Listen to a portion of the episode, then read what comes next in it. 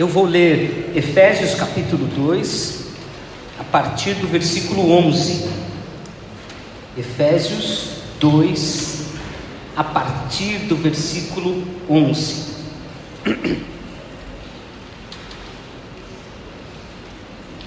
O apóstolo Paulo continua a ensinar a igreja de Éfeso com as seguintes palavras, Efésios 2:11. Portanto, lembrai-vos de que outrora vós gentios na carne, chamados incircuncisão por aqueles que se intitulam circuncisos na carne por, mão, por mãos humanas, naquele tempo estáveis sem Cristo, separados da comunidade de Israel, estranhos às alianças da promessa, não tendo esperança e sem Deus no mundo. Mas agora, em Cristo Jesus, vós que antes estáveis longe, fostes aproximados pelo sangue de Cristo, porque Ele é a nossa paz, o qual de ambos fez um, tendo derribado a parede de separação que estava no meio, a inimizade, aboliu na sua carne a lei dos mandamentos na forma de ordenanças, para que dos dois criasse em si mesmo um novo homem, fazendo a paz, e reconciliasse ambos em um só corpo, com Deus, por intermédio da cruz, destruindo por ela a inimizade, e vindo, evangelizou paz a vós outros que estáveis longe, e paz também aos que estavam perto, porque por ele ambos temos acesso ao Pai em um espírito. Assim, já não sois estrangeiros e peregrinos, mas vocês são concidadãos dos santos, sois da família de Deus, edificados sobre o fundamento dos apóstolos e profetas, sendo Ele mesmo, Jesus Cristo, a pedra angular, no qual todo edifício bem ajustado cresce para santuário dedicado ao Senhor, no qual também vós, juntamente, estáis sendo edificados para a habitação de Deus no Espírito. Amém. Vamos orar mais uma vez, Senhor nos curvamos diante da tua palavra pedimos a Deus teu entendimento, a tua instrução, a iluminação que só teu Espírito pode nos ofertar para descobrirmos as riquezas da tua palavra, as riquezas da tua verdade, as riquezas dos teus desejos para o nosso coração. E nos abençoa, Pai, em nome de Jesus, para que de fato a tua palavra alcance o nosso coração, que o nosso coração seja como aquela parábola onde o semeador saiu a semear e a uma semente caiu em terra boa e essa terra frutificou. E ó Deus, o teu nome foi exaltado por isso. Faz isso com a gente, Senhor, nesta noite. Usa a minha vida, é a minha oração em nome de Jesus. Amém. A vida é cheia de contrastes. Alguns gostam mais de doce, outros gostam de salgado. Alguns gostam de frio, outros gostam do calor. Né? Alguns gostam do campo, outros gostam da praia. Tem gente que gosta do frio, do calor, do doce, do salgado. Né, Du? Nós, assim, né, Vinícius, os que são mais cheios de substância, né? A gente gosta do doce, gosta do salgado, gosta do meio amargo, é, é de tudo, né? Mas a vida é cheia de contrastes. O tempo todo nós estamos vivendo em contrastes, em situações que elas parecem de fato uma olhar para um lado e outra olhar para o outro. Esse texto aqui, irmãos, ele é cheio de contrastes. O apóstolo Paulo, ele é especialista em fazer isso. Ele é especialista em comparar situações, em dizer como esse texto diz: olha, vocês não eram cidadãos, vocês estavam separados, vocês eram inimigos, agora vocês têm a paz, agora vocês são cidadãos dos céus, agora vocês não são mais peregrinos, ele continua na mesma linha de raciocínio que o capítulo 2, do versículo 1, versículo 10, nos apresentou algumas, alguns domingos atrás. Quando ele disse que o mundo anda segundo o príncipe da potestade do ar, do espírito que atua nos filhos da desobediência, entre os quais todos nós éramos filhos da desobediência. Mas Deus, isso é um contraste. Sendo rico em misericórdia por causa do grande amor com que nos amou, ele nos dá a salvação. Éramos perdidos, desgarrados, desobedientes, passamos a ser achados por Deus passamos a ser filhos de Deus, passamos a ser salvos por meio de Jesus Cristo e da sua obra na cruz do Calvário. Logo, o apóstolo Paulo continua a fazer estas comparações, estes contrastes tão especiais que tem a ver com o que propus aos irmãos da gente pensar na noite de hoje, que é pensar o futuro. Pensar o futuro.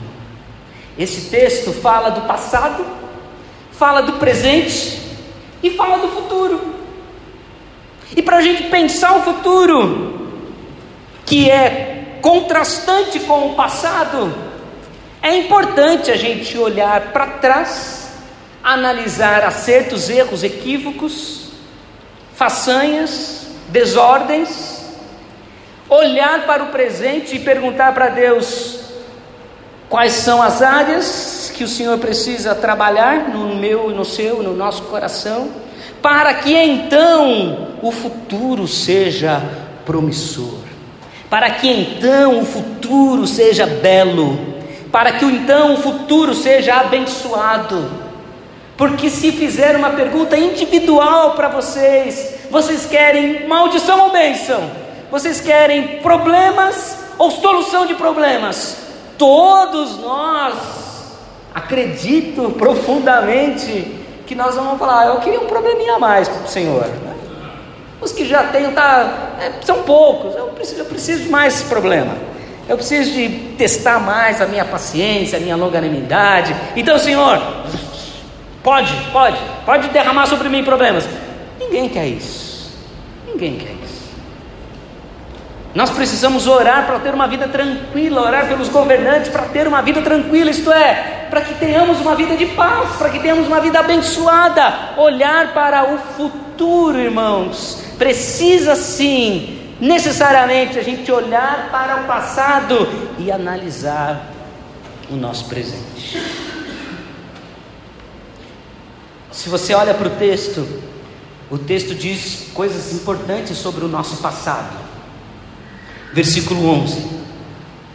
Vocês gentios, nós, todos nós. Lembrando que a expressão gentia, gentil, é a expressão para o não judeu, o não judeu de nascimento, o não judeu hereditário. Então todos nós, gentios, éramos chamados incircuncisos, porque o judeu, povo escolhido de Deus, tinha uma marca no seu corpo caracterizava que este corpo pertencia a Deus. Então os judeus olhavam para os gentios, para nós, e olhavam para nós e diziam assim: Você não tem a marca, você não é especial. Na verdade, nós somos contra vocês.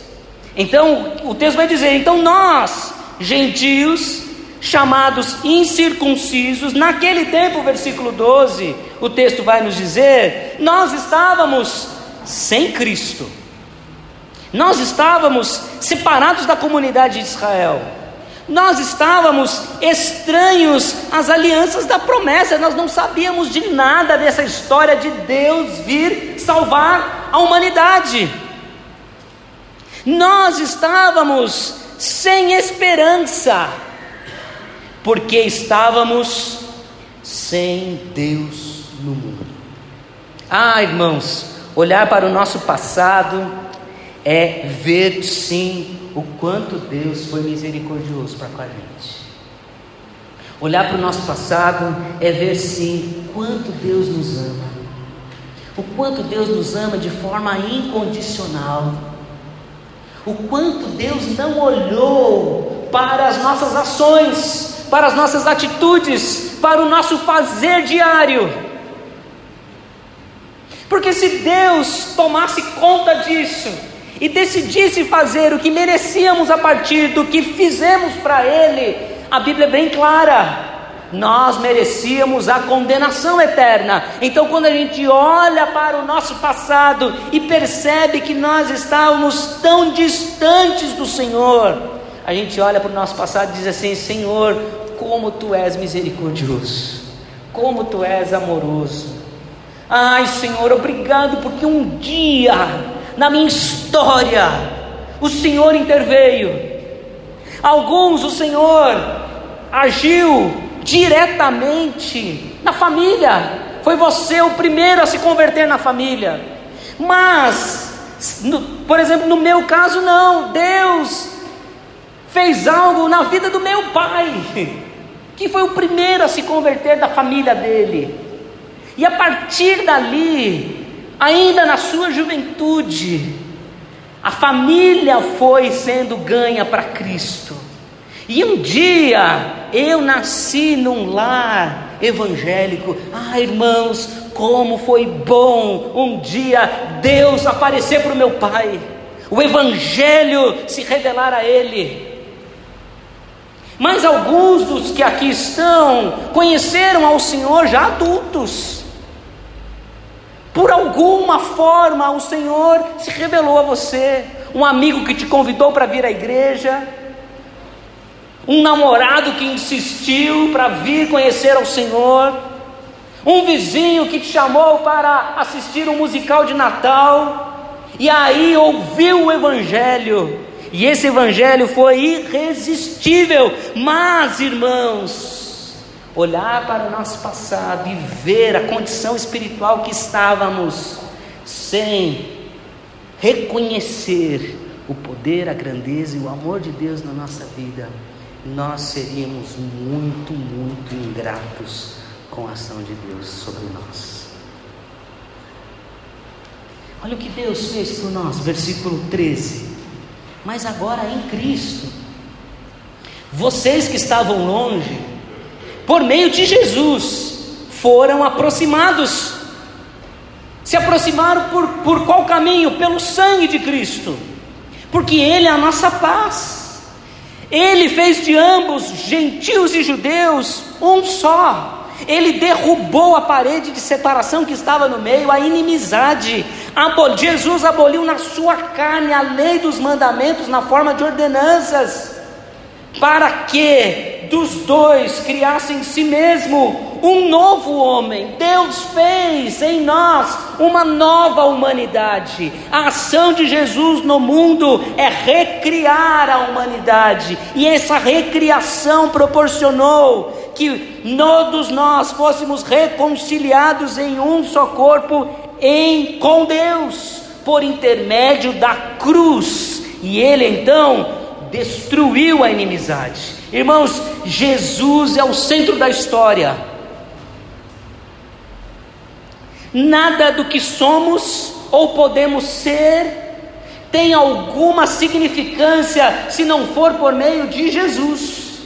Se a cruz de Cristo em algum momento da nossa história não for um marco, se o túmulo vazio, no qual a gente acabou de celebrar, que Jesus está vivo, se o túmulo vazio não fizer diferença no nosso coração, algo está equivocado com a nossa história e conosco, porque o Senhor evangelizou, versículo 17, a paz aos que estavam longe, todos nós longe, muito longe do amor e das promessas de Deus. Mas também evangelizou paz àqueles que estavam bem perto, os judeus. Aqueles que em muitos momentos não entenderam absolutamente nada do que Deus estava fazendo. Foram os próprios judeus que não entenderam a promessa de Deus a Abraão. Quando o Senhor disse para Abraão: Em ti serão benditas todas as famílias da terra. Não é essa ideia de exclusividade, ao contrário, é a ideia de amplitude. A bênção que Deus vai derramar sobre Abraão, Isaac, Jacó e toda a descendência, toda uma nação, é para que o mundo seja abençoado, e não para que somente eles sejam abençoados, mas eles se equivocaram, eles acharam que eles, por serem circuncisos, por serem o povo escolhido de Deus, eram melhores do que nós. Tinha neles algo muito especial, no qual o Senhor diz para eles: Eu vou salvar vocês, mas eu não vou salvar qualquer outra nação que está na face dessa terra. E Jesus veio para isso, para corrigir uma interpretação bastante equivocada da vida. Mas os discípulos de Jesus também não entendiam direito.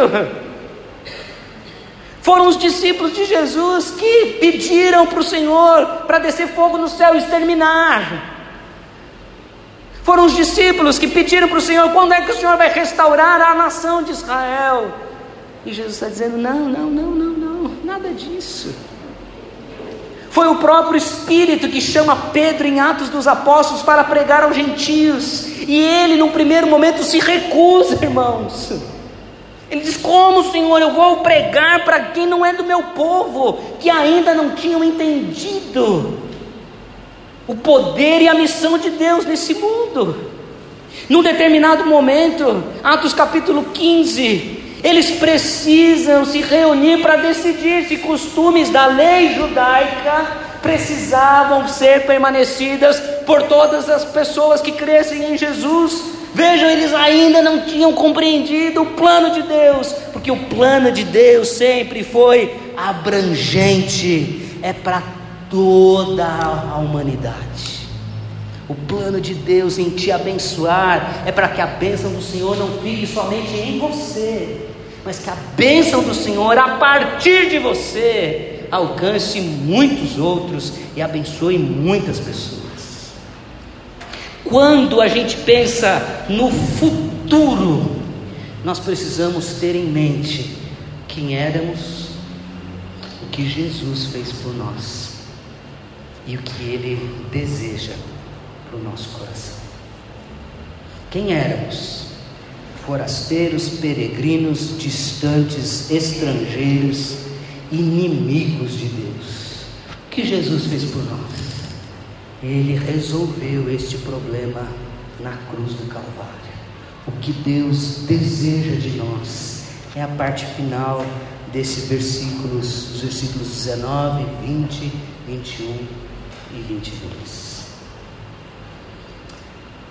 Nessa semana, tão agitada, tão tumultuada, tão cheia de desafios e lutas. Como eu falei para os irmãos no domingo passado na Assembleia, nós tínhamos uma viagem pela MEAR para Florianópolis. Pedi para que os irmãos orassem por isso, né? E, então nós fomos na segunda-feira para Florianópolis, três reuniões pesadas, né? na segunda-feira, uma reunião melhor na terça-feira de manhã, viagem, desgaste, né? aí chega toda essa, todas essas circunstâncias que moveram a nossa semana. Eu fiquei pensando, Senhor, qual é o recado do Senhor para o povo de Deus, depois de passar por um processo de decisões importantes em comunidade. Semana passada nós estávamos reunidos em assembleia decidindo o futuro da nossa comunidade. O que o Senhor deseja para nós como comunidade a partir das decisões do passado e presente? O que o Senhor quer de nossas vidas?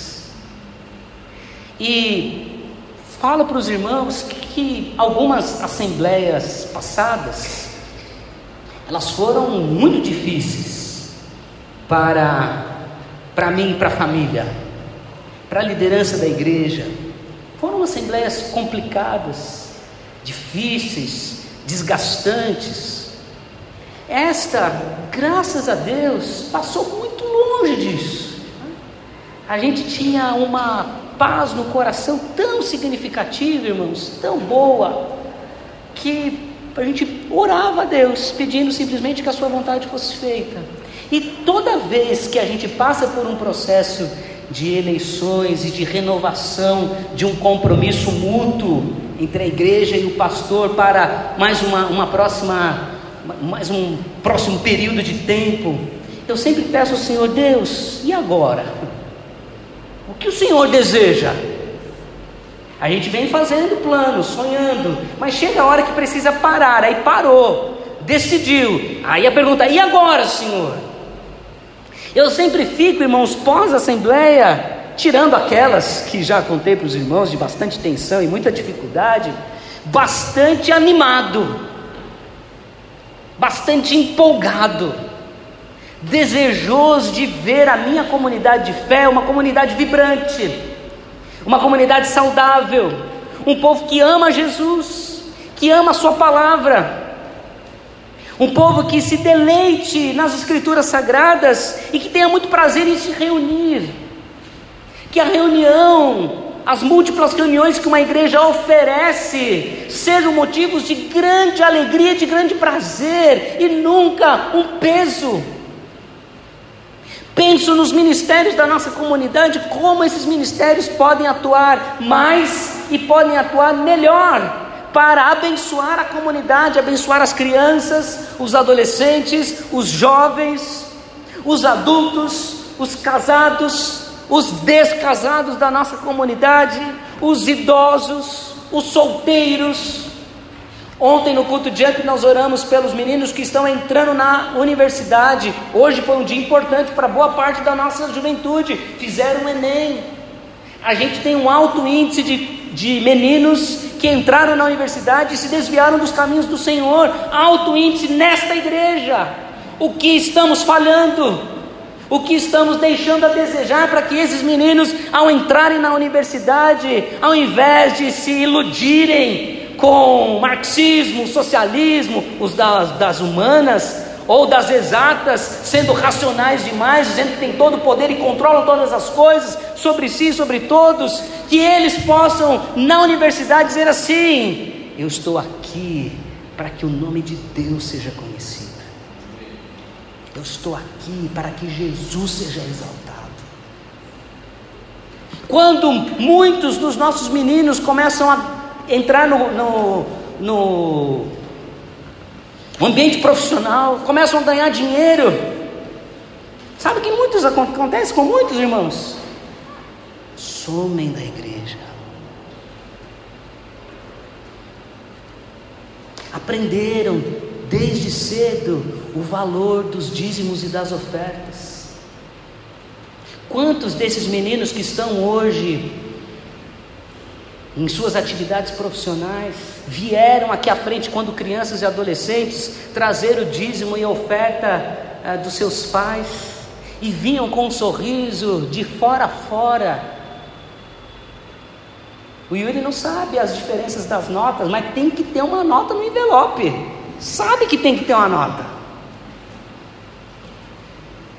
Aí começa a trabalhar, começa a ganhar o seu sustento. Alguns ganham muito dinheiro, graças a Deus, porque se capacitaram, porque foram bons alunos, logo se tornam bons profissionais.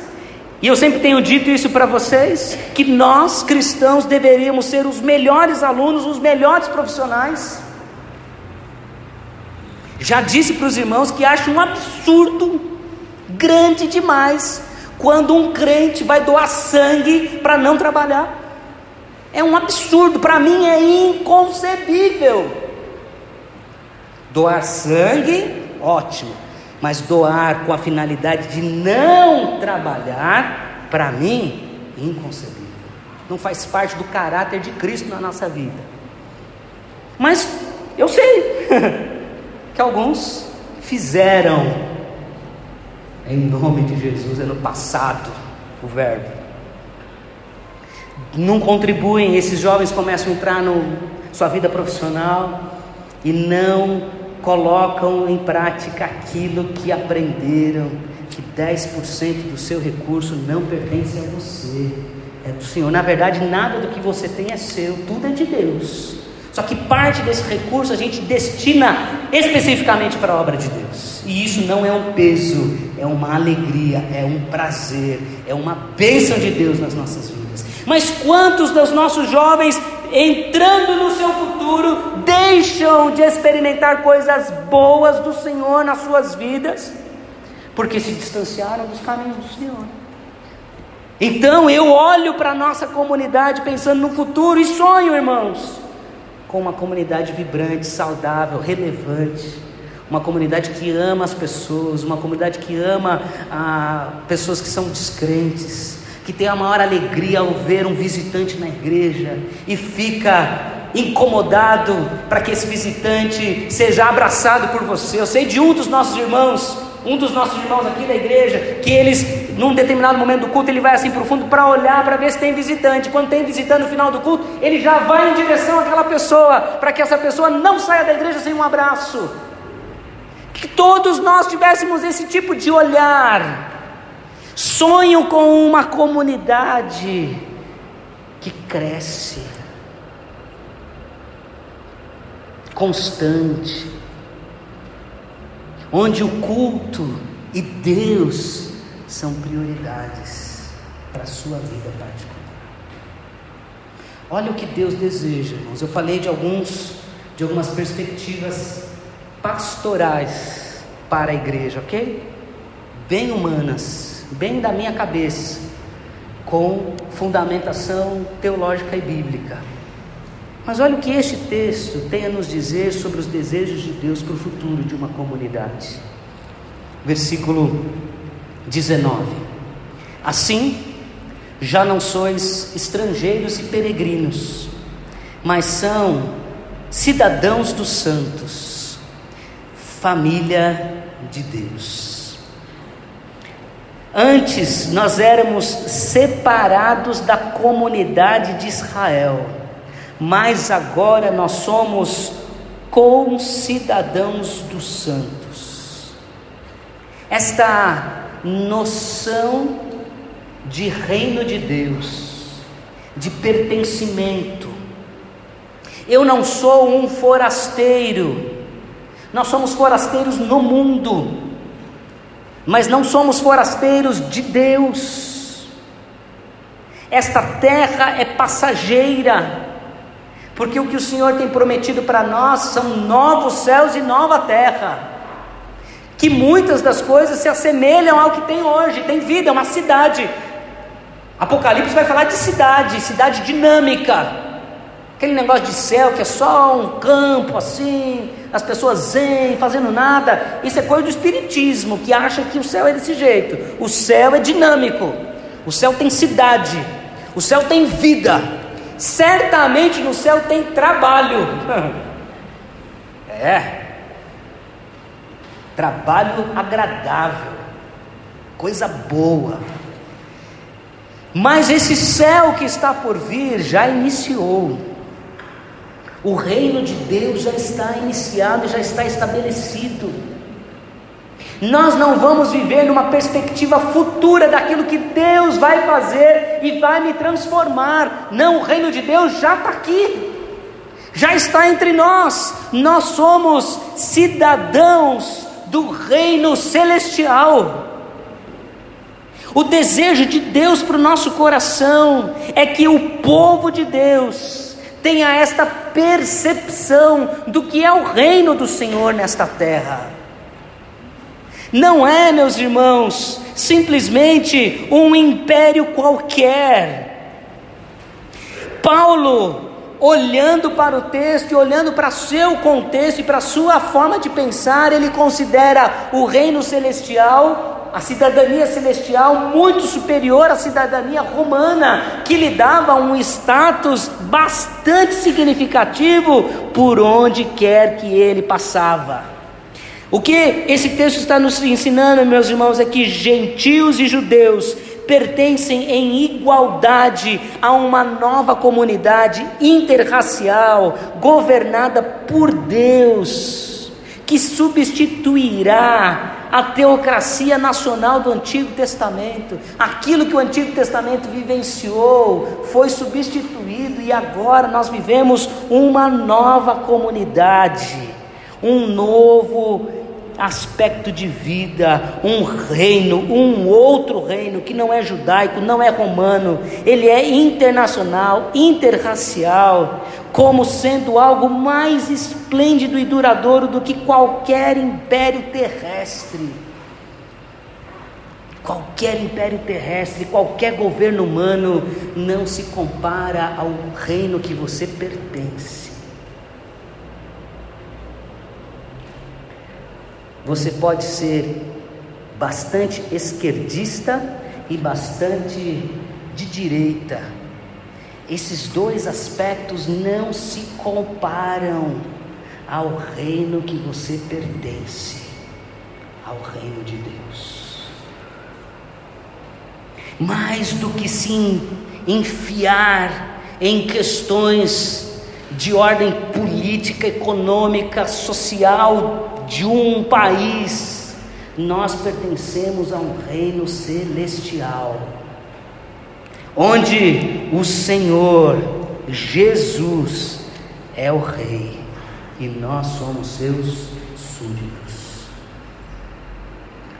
Para mim, irmãos, esta percepção me coloca no meu, coloca minhas percepções, coloca minha ideologia, coloca minhas ideias no seu devido lugar.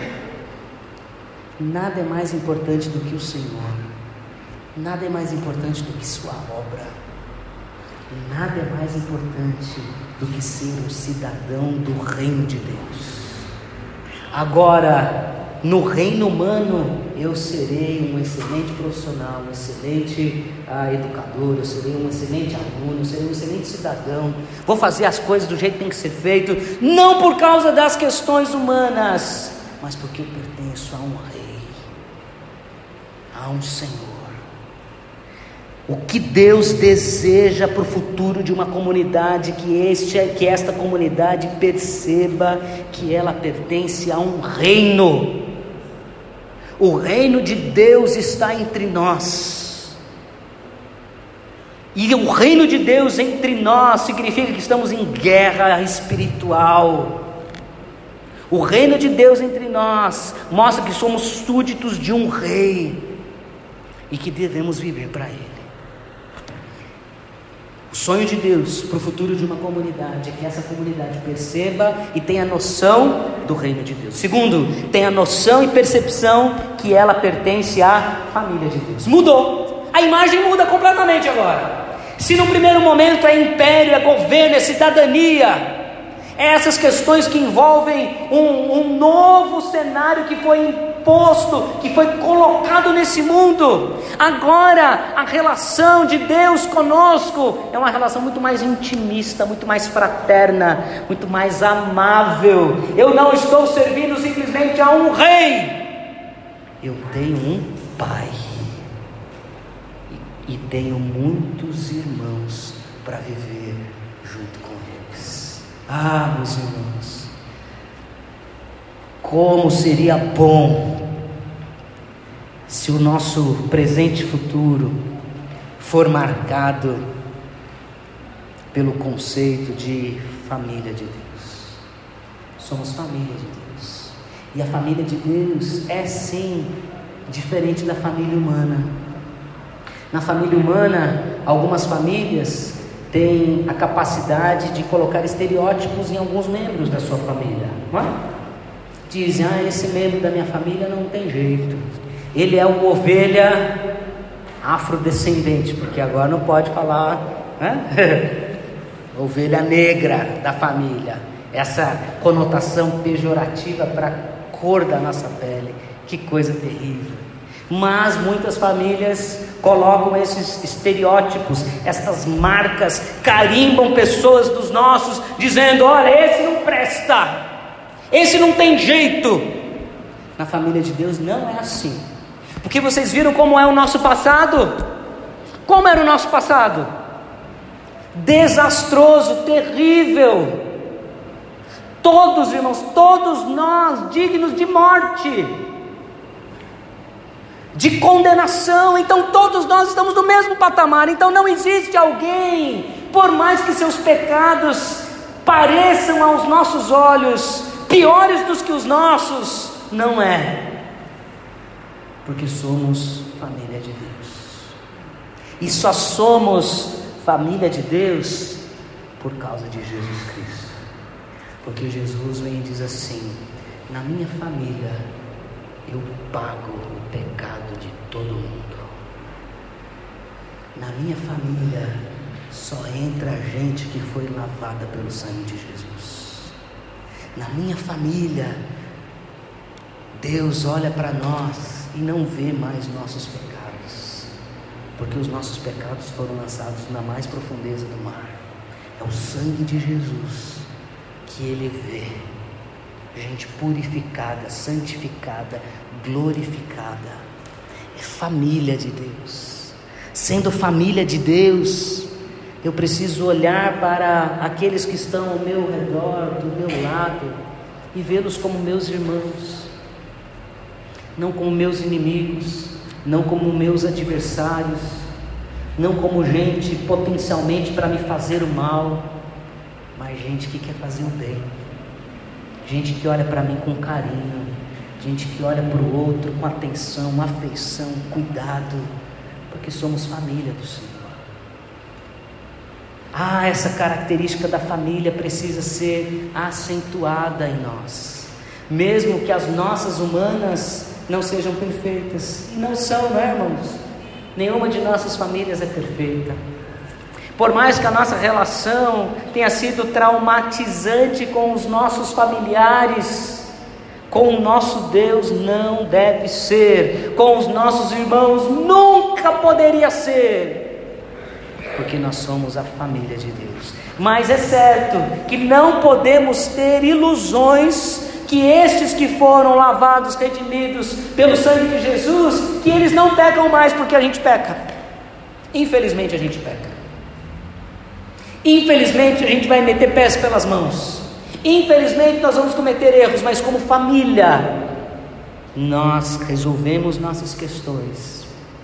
Nós vivemos como povo de Deus, que temos um Pai e muitos irmãos. O sonho de Deus para o futuro de uma igreja é que uma igreja tenha uma perspectiva de reino. Isso me coloca no centro de Deus, e Deus é meu centro. E minha vida tem que estar centrada em Deus. E tudo que eu fizer precisa glorificar o nome de Deus. Se coisas, ações que estou fazendo não glorificam o nome do Senhor, peça para Deus, Senhor, tira isso de mim, me ajuda. Uma igreja que sonha com o seu futuro tem que sonhar como sendo uma família, onde Deus é o nosso Pai e nós somos irmãos dos. Em terceiro e último lugar, o versículo 20 vai nos ensinar que os sonhos de Deus para uma igreja é que esta igreja seja edificada sobre o fundamento dos apóstolos, isto é, sobre a palavra de Deus. Não é sobre os apóstolos, não é sobre os profetas, mas sim aquilo que eles ensinaram, aquilo que eles nos deixaram, as sagradas escrituras. Então, uma comunidade de fé, ela tem a Bíblia como sendo seu fundamento. Nada é mais importante em uma edificação, em um edifício, do que a sua fundação. Lembro-me bem quando nós estávamos na reforma aqui, dessa parte da frente da nossa igreja. E olha, irmãos, nós ouvimos tanto, mas ouvimos tanto, tantas pessoas vieram falar coisas ruins a respeito da fundação da igreja, dizendo assim: vocês estão gastando dinheiro demais com a fundação. Nada num edifício é mais importante do que a sua fundação é aquilo que dá sustentação para que um prédio seja construído. Funda, o fundamento é a palavra de Deus. Jesus é a pedra angular, a pedra de esquina. A pedra angular no Oriente Médio, nas suas construções, era fazia parte da fundação e ela era a pedra que dava o alinhamento. Ela era colocada de uma forma que alinhava a construção, para que esta construção fosse perfeitamente alinhada, não fosse enviesada. Então a pedra angular faz parte do fundamento e ela dirige a construção. Quem é a pedra que fundamenta e dirige esse edifício? Quem é que o texto diz? Jesus Cristo. É Jesus. É o Senhor Jesus. edificado sobre o fundamento dos apóstolos e profetas, versículo 20, sendo ele mesmo Jesus Cristo a pedra angular. Ah, a pedra angular é de suma importância, ela é essencial, pois ajuda a manter firme e o mantém alinhado, direcionado. E o texto vai dizer, versículo 21, que todo edifício, bem ajustado, bem alinhado, isto é, tem uma boa pedra de esquina, uma boa pedra angular, o que, que, ele, que, que ele faz? Ele cresce. Ele cresce como santuário dedicado ao Senhor, no qual também vós estáis sendo edificados para a habitação de Deus no Espírito. Duas observações. A primeira, nós somos as pedras vivas que estamos alinhados ao fundamento das Escrituras e à pedra angular que é Jesus Cristo. O Senhor te colocou nesse, nesse edifício, o Senhor te colocou nesta igreja nesta aqui que estou falando, na comunidade cristã evangélica do Mandaqui, na igreja cristã evangélica do Mandaqui. Esta comunidade que tem pedras vivas, ela deseja crescer. Então vejam, nós temos um conceito de reino, de pertencimento, nós temos um conceito de família, de amor, de fraternidade e nós temos um conceito de edifício, onde a proposta desse edifício é que ele cresça e seja um referencial. É interessante o apóstolo Paulo usar esta imagem do edifício, sendo que para o judeu um edifício na sua história era muito importante o templo. O templo para os judeus era o lugar santo era o lugar do encontro com Deus, era o lugar da presença de Deus, mas agora não mais. Não precisamos, como vimos hoje de manhã, ir a nenhum lugar santo, porque nós somos os edifícios, nós somos o edifício santo, nós somos as pedras vivas, e nós devemos proporcionar na ação de Deus no mundo o crescimento desse edifício. E esse edifício cresce para ser um santuário dedicado ao Senhor. A sua vida deve ser uma vida de glorificar e engrandecer o nome do nosso Senhor. Olhar para o futuro significa entender um conceito de reino de Deus, entender o conceito de família de Deus, entender o conceito de edifício de Deus. Se você está alinhado a Jesus Cristo, você é um santuário dedicado ao Senhor.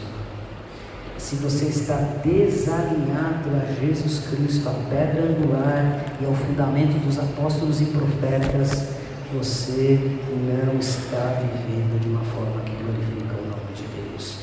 Alinhemos-nos. Simples assim. Vivamos a fraternidade cristã a partir da família. E tenhamos uma perspectiva de vida onde a sua vida não é mais de um reino humano, mas de um reino sobrenatural e divino. Assim, irmãos, a igreja ela é uma habitação de Deus no Espírito. Que bênção é você ser a habitação do Espírito Santo de Deus. É você dizer: Eu, frágil e pecador, tenho um Espírito na minha vida que me orienta, me guia e que deseja fazer o melhor para o nosso Senhor. Vamos pensar o futuro? Que futuro desejamos para a nossa igreja? Eu desejo que essa comunidade seja uma comunidade que cresce. Novas pedras vivas serão acrescentadas nesse edifício. Eu sonho com uma igreja que se ama e vive o que é família. Eu sonho com uma igreja que entendeu o reino e sabe o que é prioridade. Num exemplo simples, eu não fico trocando as coisas de Deus por qualquer outra coisa. Eu dedico parte da minha vida para o reino.